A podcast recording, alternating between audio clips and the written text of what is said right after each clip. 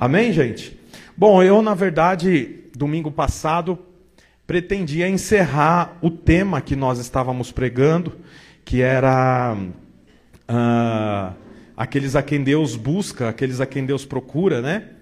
É, e eu ia encerrar mesmo, já, nós já temos o tema que nós vamos falar na próxima, a partir do domingo que vem, que seria esse domingo, mas eu me senti muito incomodado de encerrar é, esse tema sem falar da atitude de Davi que fez com que ele se destacasse mais do que quando, por exemplo, ele venceu o gigante Golias.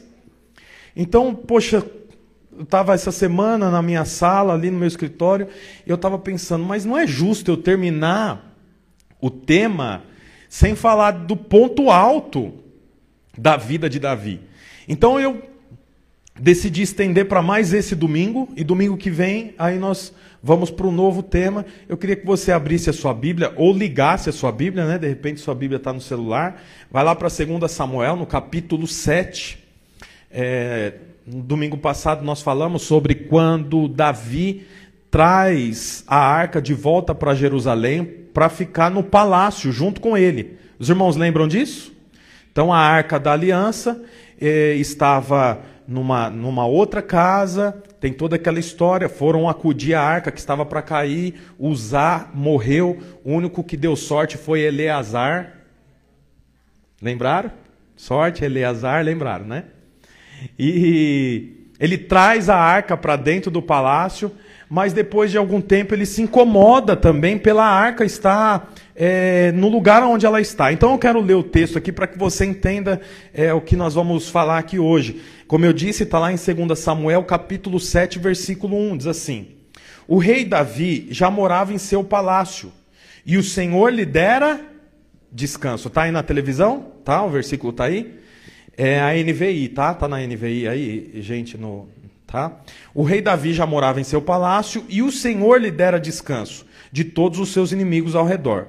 Certo dia, ele disse ao profeta Natã: Aqui estou eu morando num palácio de cedro. Cedro é uma madeira nobre. Enquanto a arca de Deus permanece numa simples tenda. Então Davi trouxe a arca da aliança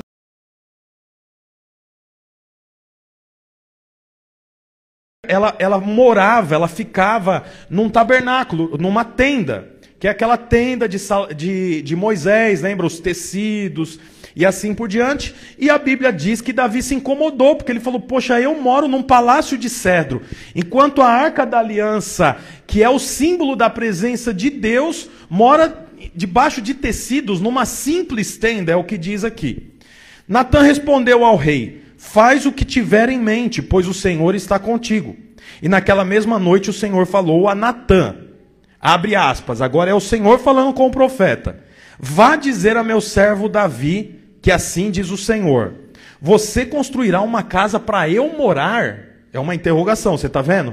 Então Deus fez uma pergunta para Natan fazer para Davi. Vai lá e pergunta para Davi, por favor, se ele quer fazer uma casa para mim morar, é isso mesmo? Aí a continuação diz: Não tenho morada em nenhuma casa desde o dia em que tirei os israelitas do Egito. Tenho ido de uma tenda para outra tenda, de um tabernáculo para outro tabernáculo, por onde tenho acompanhado os israelitas. Alguma vez perguntei a algum líder deles a quem ordenei que pastoreasse Israel, o meu povo, por que vocês não me construem um templo de cedro, o mesmo material da casa de Davi? Então, o texto continua: Agora, pois, diga ao meu servo Davi: Assim diz o Senhor dos exércitos: Eu o tirei das pastagens, porque Davi cuidava das ovelhas, onde você cuidava dos rebanhos, para ser o soberano de Israel, o meu povo. Sempre estive com você por onde você andou, e eliminei todos os seus inimigos. Agora, olha só, agora eu o farei tão famoso quanto os homens mais importantes da terra. E providenciarei um lugar para Israel, o meu povo, e os plantarei lá, para que tenha o seu próprio lar, e não mais sejam incomodados. Povos ímpios não mais o oprimirão, como fizeram do início, e têm feito desde a época em que nomeei juízes sobre Israel, meu povo. também subjugarei todos os seus inimigos. Saiba também que eu, o Senhor, lhe estabelecerei uma dinastia quando a sua vida chegar ao fim e você descansar com os seus antepassados, escolherei um dos seus filhos para sucedê-lo, um fruto do seu próprio corpo, e estabelecerei o reino dele. Será ele quem construirá um templo em honra ao meu nome. Eu o firmarei o trono dele para sempre. Eu serei seu pai e ele será meu filho.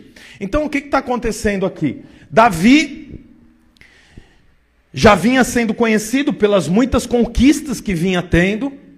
Ele traz a arca da aliança de volta para Israel. Depois de algum tempo, a Bíblia diz que ele percebe: poxa, eu moro num palácio, mas a, a arca da aliança, que simboliza a presença de Deus, mora onde? Numa tenda simples. Isso está errado.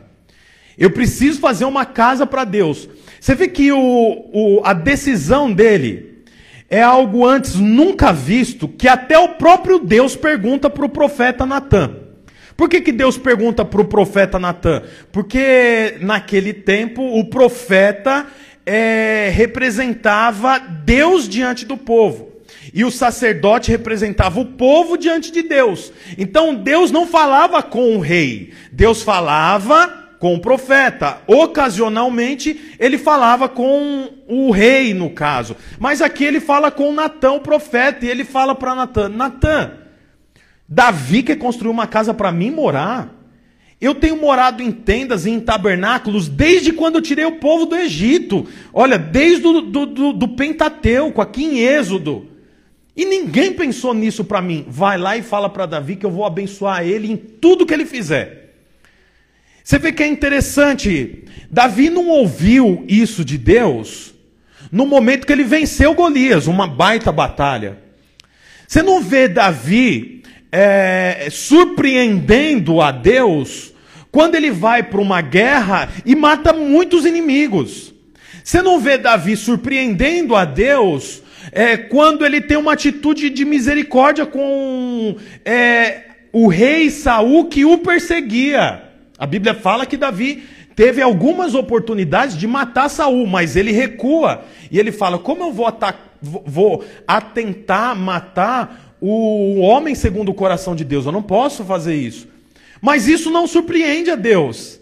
Sabe o que, que surpreende a Deus? Quando Davi decide: eu vou estabelecer uma casa para Deus morar. Eu acho interessante isso. A Bíblia também mostra, olha, olha que detalhe. É, lá no versículo 9: Sempre estive com você por onde você andou e eliminei todos os seus inimigos.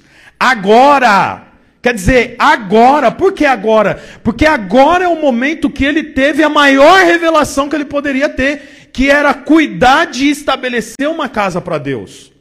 Um lugar para Deus morar, porque ele morava bem, mas e o Senhor? Então ele fala: Não, eu vou fazer uma casa para Deus morar que é o conhecido Templo de Salomão. No final, Davi projetou, arquitetou.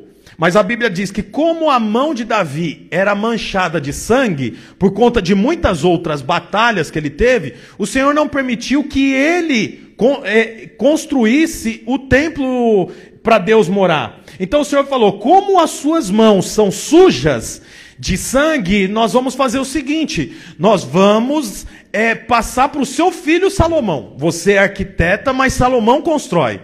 E até hoje é conhecido como o Templo de Salomão, que foi o projeto feito por Davi para que o Senhor tivesse uma casa para morar.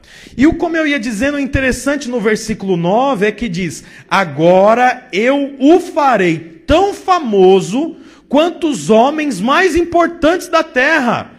Olha em que momento que Davi ficou famoso. Em que momento que o Senhor disse que ele seria conhecido como o homem mais importante que havia na terra? Mais importante do que os romanos, mais importante do que os gregos. Em que momento? Quando ele derrubou o gigante? Não. Quando ele foi misericordioso com os inimigos? Também não.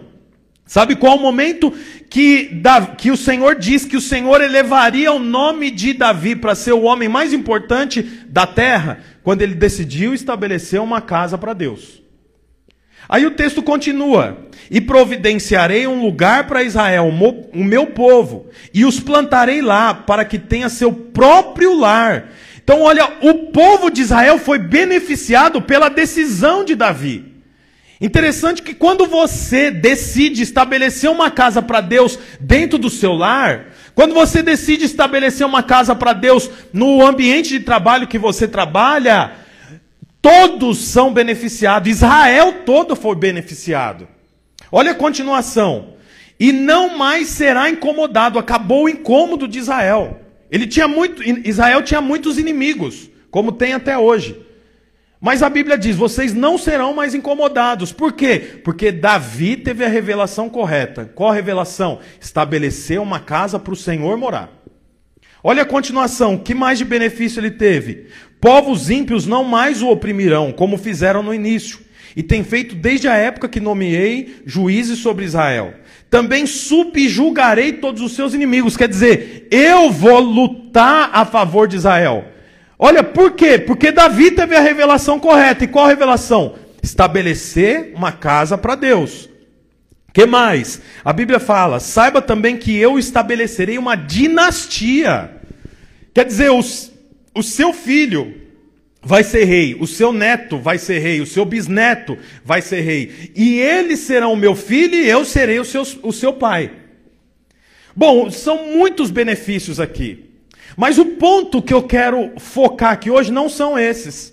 O ponto que eu quero focar nessa pregação aqui hoje é o versículo número 1. O que, que diz lá? O rei Davi já morava em seu palácio e o Senhor lhe dera descanso.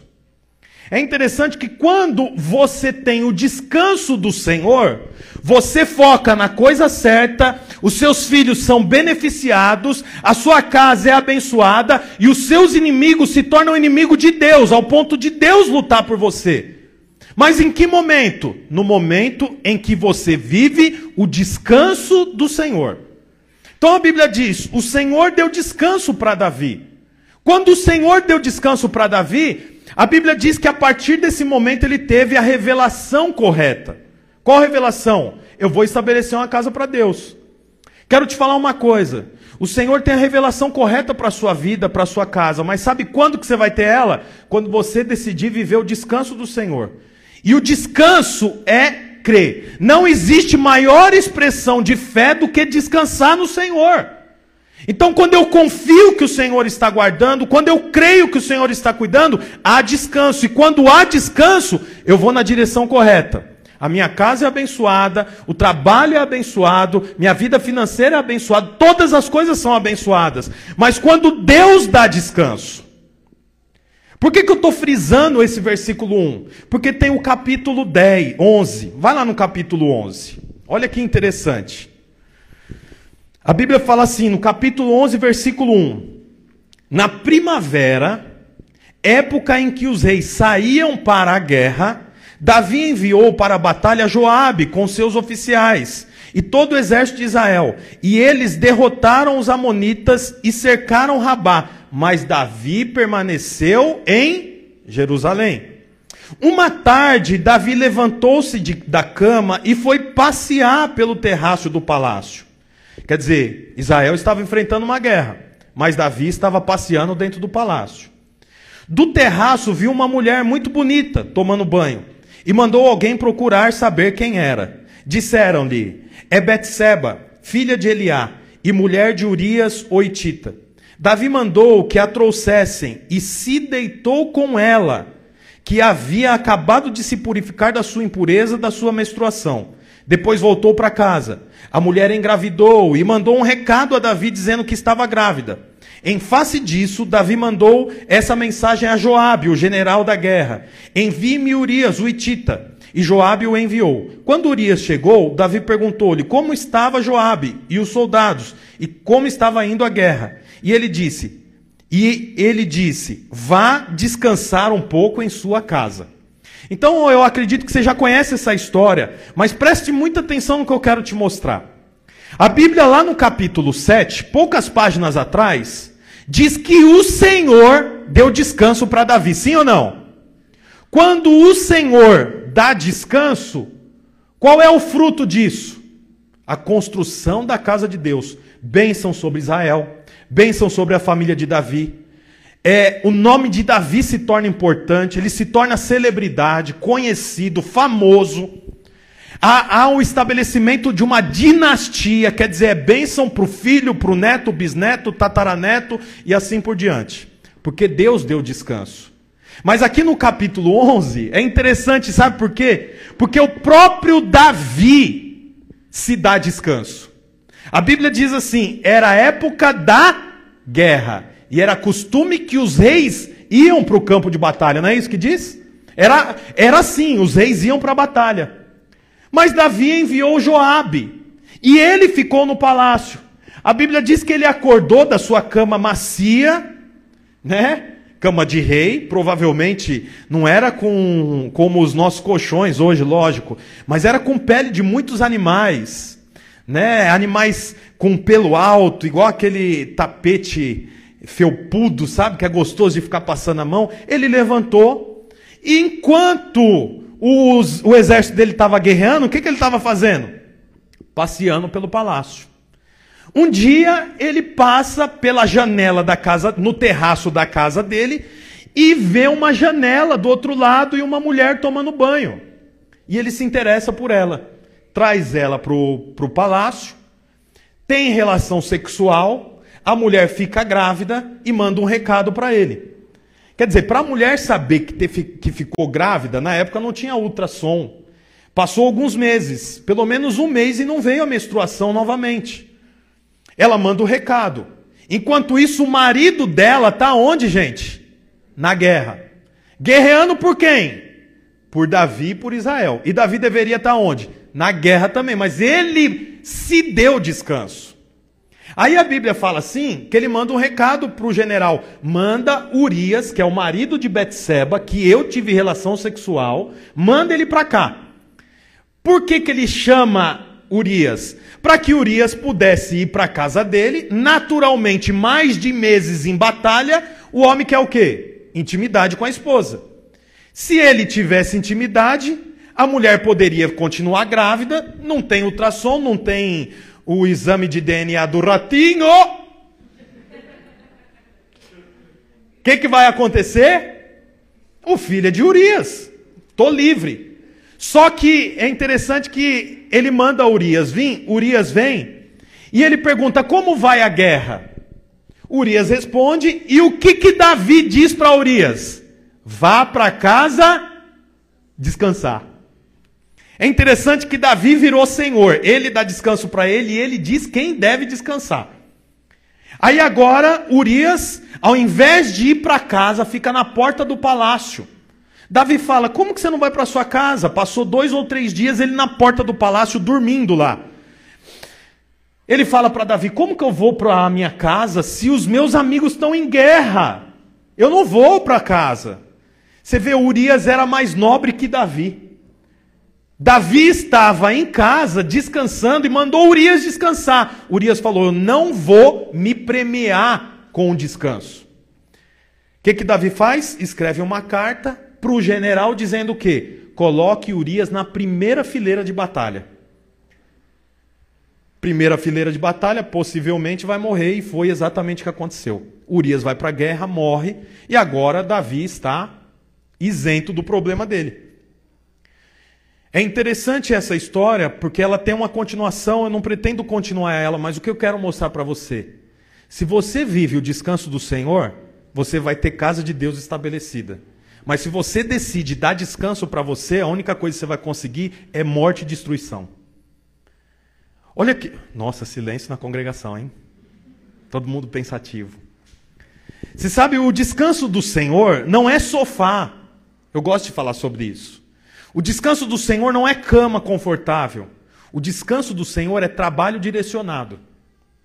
Se você está vivendo na direção que o Senhor tem para você, você sente descanso. Se você é, o, é quem promove o seu próprio descanso, a única coisa que você vai conseguir é morte e destruição. É interessante porque Davi não estava num hotel. Davi estava no palácio dele. Aquela casa do lado sempre esteve lá, a janela do banheiro sempre esteve lá, mas Davi nunca tinha reparado que tinha uma mulher que tomava banho do lado. Por que, que agora ele percebe? Sabe por quê? Por causa da ociosidade. Quando você começa a ficar ocioso, coisas que antes não tinham o menor valor começam a ter valor. Coisas que antes não tinha a menor importância começa a ter importância. Sabe por quê? Por causa da ociosidade. Porque você mesmo, porque eu mesmo promovi o próprio descanso. É domingo, domingo é dia de culto. Ah, não. Eu não sou religioso, eu vou ficar em casa, vou ficar assistindo as Olimpíadas. Até porque Olimpíadas tem de quatro em quatro anos. O primeiro 100 metros da, do atletismo você está roncando no sofá. Não, eu não vou no culto, porque assim, é, hoje é dia. É, hoje tem jogo do, do. Nosso Palmeiras jogou ontem, né, Ortiz? Então, né? Hoje tem jogo, eu não vou para o culto. Sabe o que, que, é isso? Ao invés de você ter o descanso do Senhor, você está promovendo o seu descanso. Há uma grande chance de você começar a perceber que tem uma janela do lado da sua casa. Não é interessante isso? Você sabe, é, é, é tempo de orar, é, é, tempo de buscar o Senhor, mas o que, que eu estou fazendo? Eu estou gastando tempo com o WhatsApp, eu estou gastando tempo com o Instagram exageradamente, eu estou gastando tempo com o supérfluo. Sabe o que vai acontecer? Daqui a pouco, coisas que não tinham o menor valor começam a te consumir por completo. Quero dizer uma coisa para você: há um descanso que o Senhor estabeleceu para você. Mas o descanso que o Senhor estabeleceu para você não é o descanso que você estabelece. Porque o descanso que eu estabeleço para mim, no final, acaba com o meu casamento, acaba com as vidas, acaba com o projeto de Deus. Portanto, descansa no Senhor, mas não pense e não confunda que o seu descanso é trabalhar muito e juntar 3 mil reais no fim do mês. Isso não é descanso. Isso é janela. Isso é autodescanso. O risco que você tem é de destruição. A Bíblia mostra para gente que, poxa, Davi já tinha matado gigantes. Ele já tinha feito tantas coisas grandiosas. Mas a Bíblia mostra para nós que Davi se torna uma pessoa importante quando ele descansa no Senhor. E no descanso vem a revelação. É interessante aí o contrário, que Davi aqui não era a época de descansar, era a época dele ir para a guerra. E Israel, deixa eu te falar uma coisa: Israel lutava pelo Senhor. Há uma batalha em que o general se chamava Gideão. E a Bíblia diz assim que quando os 300 soldados de Gideão foram atacar o inimigo, eles gritaram, sabe o quê? Pelo Senhor e por Gideão. Portanto, a guerra de Israel era pelo Senhor, não era por eles. Quando Davi fala, eu vou ficar em casa e vou descansar, ele está dizendo, não vou lutar pelo Senhor. Olha, eu imagino uma guerra que dura por meses. Não tem chuveiro, não tem sabonete. A comida é escassa. Os homens estão todos nervosos porque são homens casados e eles estão à abstinência do sexo por alguns meses. O ambiente não é um ambiente mais agradável. E é interessante que nós vemos aqui que Davi deveria ter ido para essa guerra. E é, é, é, curioso que se ele vai para a guerra, ele descansa. Por quê? Porque descanso do Senhor é trabalho direcionado por ele. Se ele vai para a batalha, há descanso. Mas ele decide ficar em casa descansando. E há o quê? Problema, morte, destruição. Por quê? Porque não sou eu que promovo o meu descanso. O meu descanso é promovido pelo Senhor.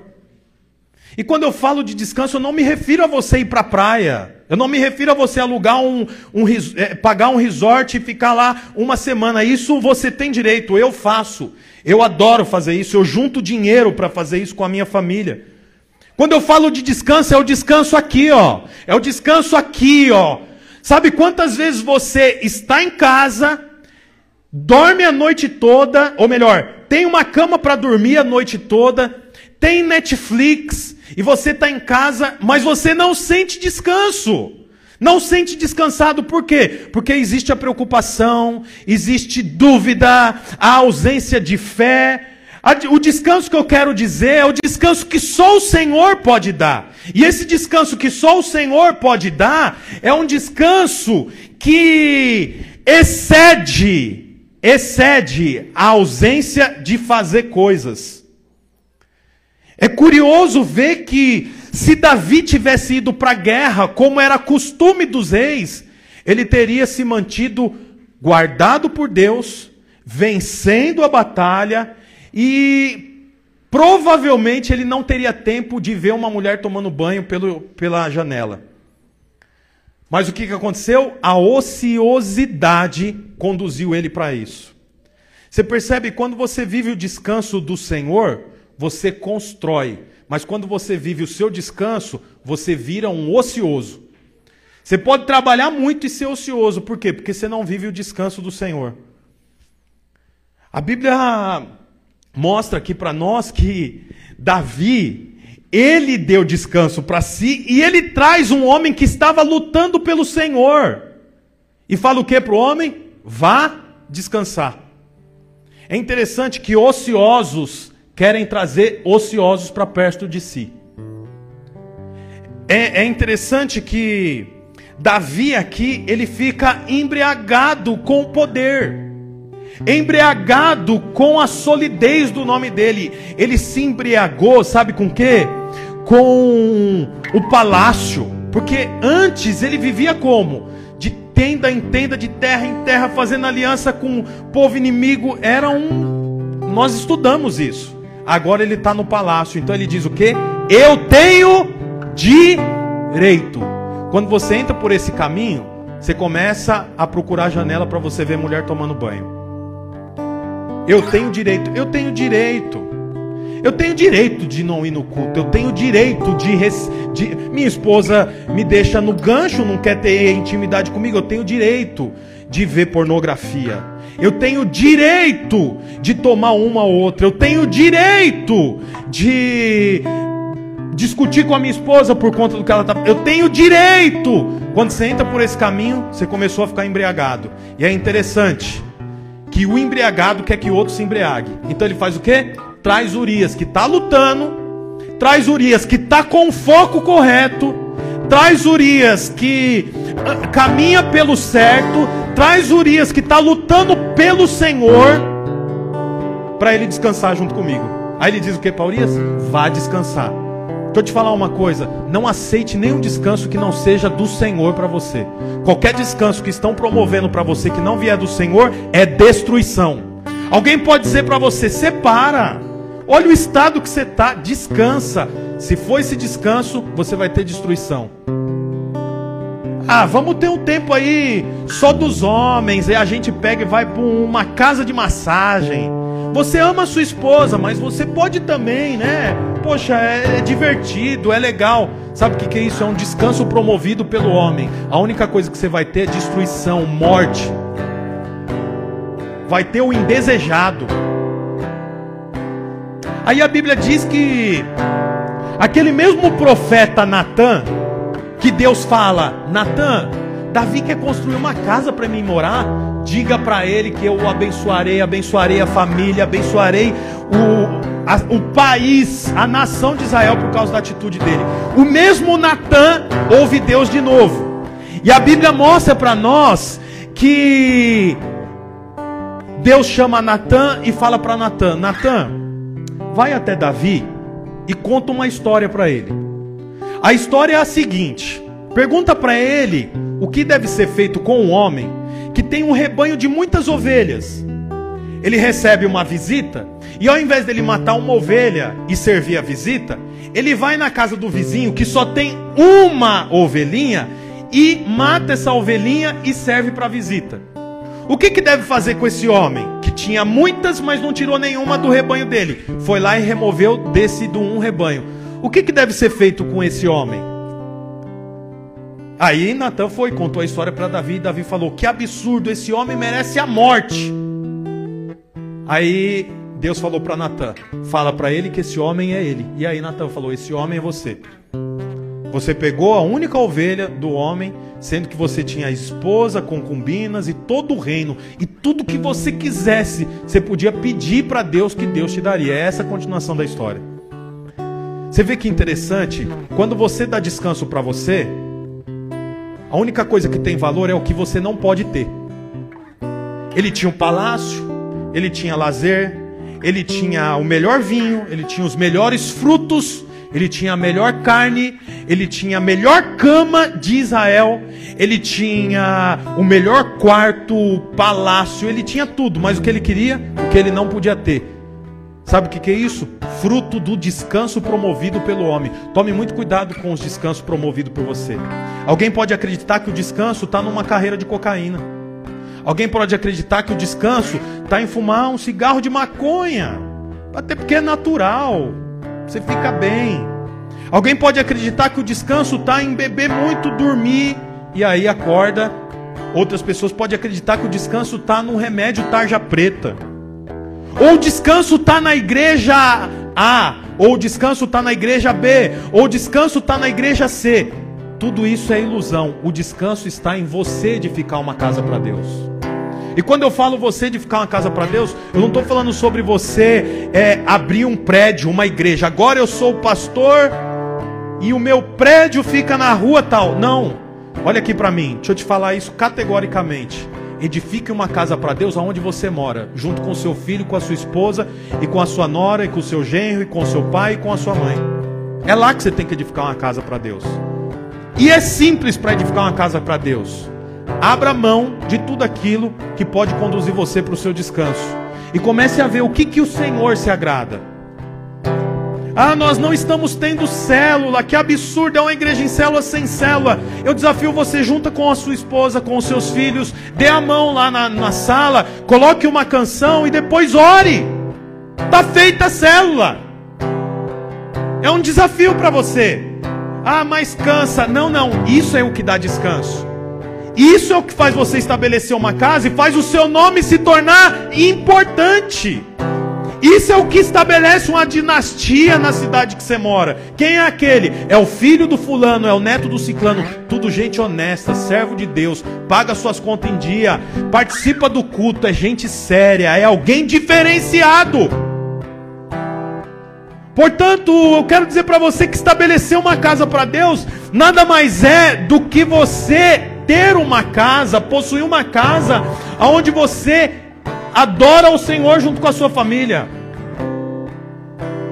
Portanto, se você quer realmente é, receber tudo que Davi recebeu, porque Davi era o homem cujo Deus, cujo homem Deus procurava, mais do que vencer Golias, mais do que é, ser pacificador com os, com os inimigos, como Davi foi com Saul mais do que qualquer coisa, mais do que a paciência de Davi, que foi consagrado rei e assumiu depois de mais de uma década, mais do que isso, você estabelece uma casa para Deus quando você descansa no Senhor. Comece a descansar no Senhor. Comece a descansar no Senhor. Você sabe, quando os dias estão maus, eu vou para o banheiro, eu vou para minha para minha sala, eu vou para o meu quarto, eu ajoelho lá e falo: Senhor, me ajuda me abençoa, me dá forças. Como que eu resolvo esse problema? Como que eu faço? Vai para o Senhor, porque é assim que você estabelece casa para Deus. Estabelecer casa para Deus, mais uma vez, não é abrir igreja lá no, no Tatuquara, lá no SIC, não. Isso faz parte da obra. Mas pouca gente sabe Antes de Noé estabelecer uma arca, Noé estabeleceu uma família. Isso é tremendo. Porque se Noé não tivesse estabelecido uma família, ele podia ter salvado todos os animais, mas não poderia fazer a obra do Senhor, que é crescer, multiplicar e encher a terra de filhos.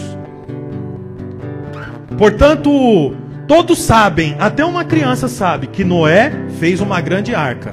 Mas antes de fazer uma grande arca, ele estabeleceu uma família de três filhos. Antes de você estabelecer uma arca e salvar tantas pessoas, estabeleça uma família. Homem, seja o sacerdote. coloque a mão na cabeça da sua esposa, ore por ela. Se necessário, tire os dardos inflamados que Satanás coloca na cabeça da sua esposa. Mulher, você que é uma mulher sábia, ore pelo seu marido. Mostre para ele os pontos que não está correto. Mostre para ele, ajude-o, ajude-o a corrigir os filhos, porque homem tem dificuldade de corrigir o filho. Mulher tem mais facilidade, homem não. Homem fala: "Ô, oh, para, menino. Ei. Vai para lá, oh, derrubou de novo. Ó, oh, oh, Maria, olha lá, ó o que ele fez.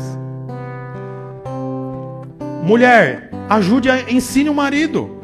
Vem aqui, ó, deixa eu te falar uma coisa. Quando ele fizer isso, você pega ele pelo braço e corrige ele. Vara. Dá duas varadinhas na, no bumbum dele. É, a Bíblia fala sobre vara, sim ou não? Vai lá, faz isso. Ensina o seu filho. Não pode fazer isso. Ontem nós estávamos tava no quarto, as crianças lá na sala e o Levi queria brincar com um brinquedo que a minha filha estava brincando e a gente falou não. Daqui a pouco a minha filha falou: "Pai, o Levi cuspiu em mim". Acontece isso na sua casa não? Davi, o Levi cuspiu em mim. Daí eu desci, peguei ele, levei pro, pro banheiro, coloquei ele em cima do vaso, olho no olho, Davi, o Levi, até errei o nome do meu filho, ó. Levi, você vai ser corrigido porque isso não se faz. A semana passada você já cuspiu no rosto do Felipe, filho do Leonan. Você está fazendo de novo, então hoje você vai levar três varadas, porque na semana passada foi duas. Abaixa a calça. Não, não, não, não, não vai não. Baixou a calça, tinha duas, baixou as duas, porque estava frio. Três varadinhas. Ai, ai, ai. Agora vai lá e pede desculpa para sua irmã. Aí ele falou: Então sobe, eu peço desculpa, mas eu não quero que você veja. Você acredita? Olha o, olha o nível do orgulho da criança de 3 anos. Dá para acreditar que já tem uma raiz pecadora? Eu peço desculpa, mas você não vai ver eu pedindo desculpa. Olha, olha a natureza de um garoto de 3 anos. Isso não é falta de educação, não. Sabe o que é isso? Natureza adâmica. Eu vou comer o fruto e depois eu vou me esconder. Você vê que a natureza está lá. Sabe qual é o meu papel? Estabelecer uma casa para Deus. Esse menino vai levar varada para amanhã não levar cacetete. Para amanhã não levar tiro. É isso que é estabelecer casa para Deus. Comunidade Casarão é uma igreja família, mas não é uma igreja família idealizando que nós nos tornemos família. É uma igreja família porque é estabelecida por família. O pai, a mãe, os filhos, correção, sacerdote e assim por diante. Queria que você ficasse de pé no seu lugar, meu irmão. E hoje nós estamos encerrando o tema. Feche os seus olhos.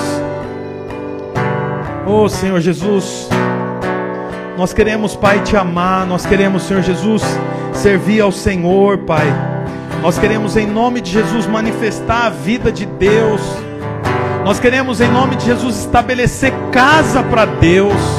Eu quero encerrar lendo um texto, lendo um texto que está lá em Salmos, capítulo 51. Pode ficar de pé como você está.